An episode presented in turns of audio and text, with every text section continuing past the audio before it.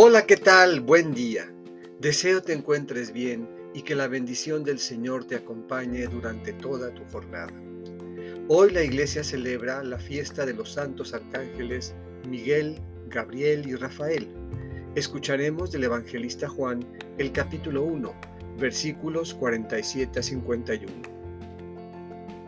Del Evangelio según San Juan. En aquel tiempo, cuando Jesús vio a que Natanael se acercaba, dijo, Este es un verdadero israelita en el que no hay doblez. Natanael le preguntó, ¿De dónde me conoces?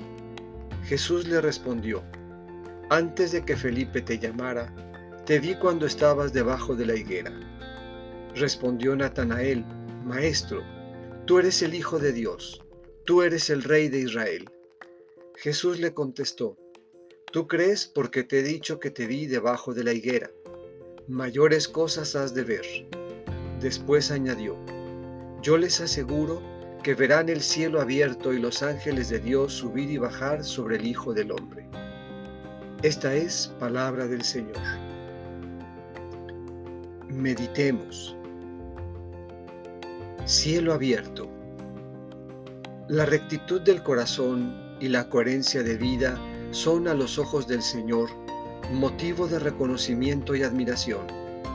Y además de esa rectitud donde no hay doblez, aflora la más profunda y clara profesión de fe.